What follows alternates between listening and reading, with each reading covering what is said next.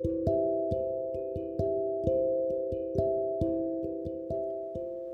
んばんは。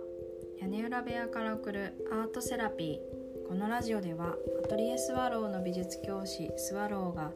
親子で絵を描いて癒される心や絵を描きたくなる気持ち生活の中で生きるアートの考え方についてお送りします。え昨日からシーズン2のえアートセラピーが始まりました。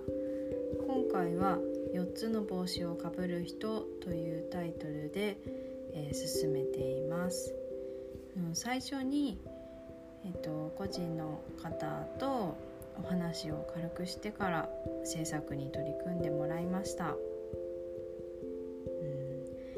っぱり毎回あの思うんですけどその方と話をしてから絵をあの拝見させていただくんですが絵がとってもあのいいんですよね。であのなんでいいのかなってあの思ったんですけどこれ本当にお世辞ではなくて、えっと、その方とこう今の気持ちを共有してで制作にこう一緒に立ち会うことができて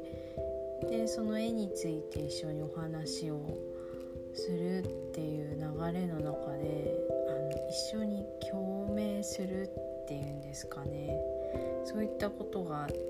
できてあのすごく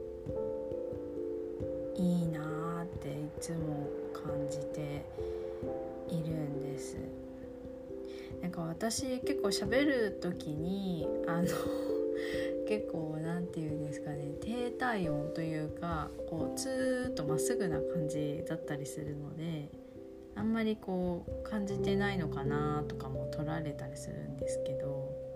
めちゃくちゃ心の中では感銘を受けています。はい、あの今週の後半も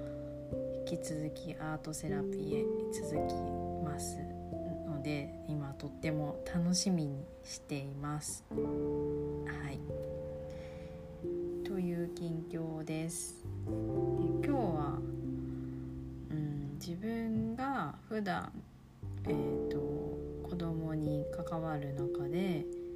あの気づかされたことについて話したいと思います。それは、えーそれぞれの時期でダンスを踊り出すということです。これは一つの比喩なんですけどあの普段自分私が、えーとまあ、この子にはこういう課題を取り組ませたいなと思ってこう用意して、えー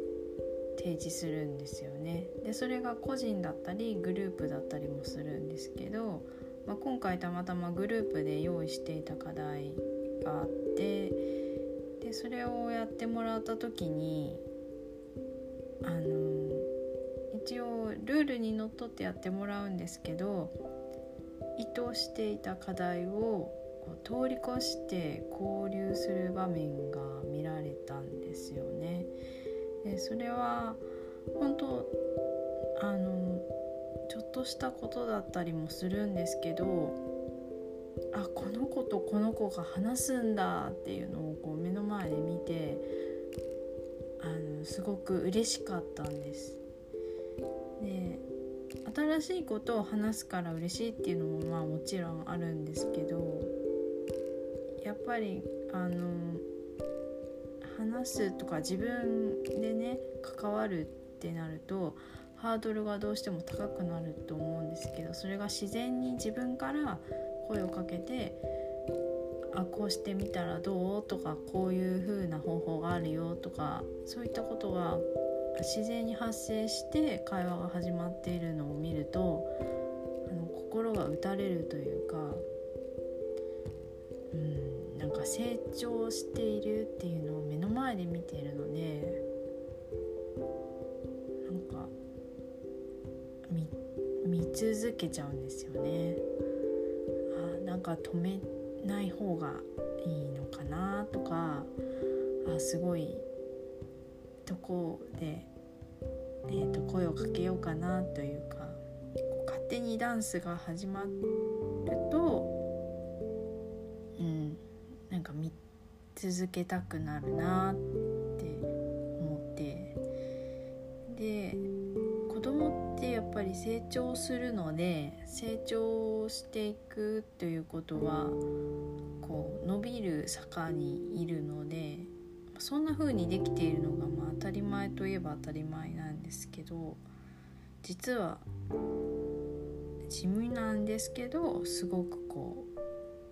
うすっごく大事なんですよねその子の人生の中では。初めて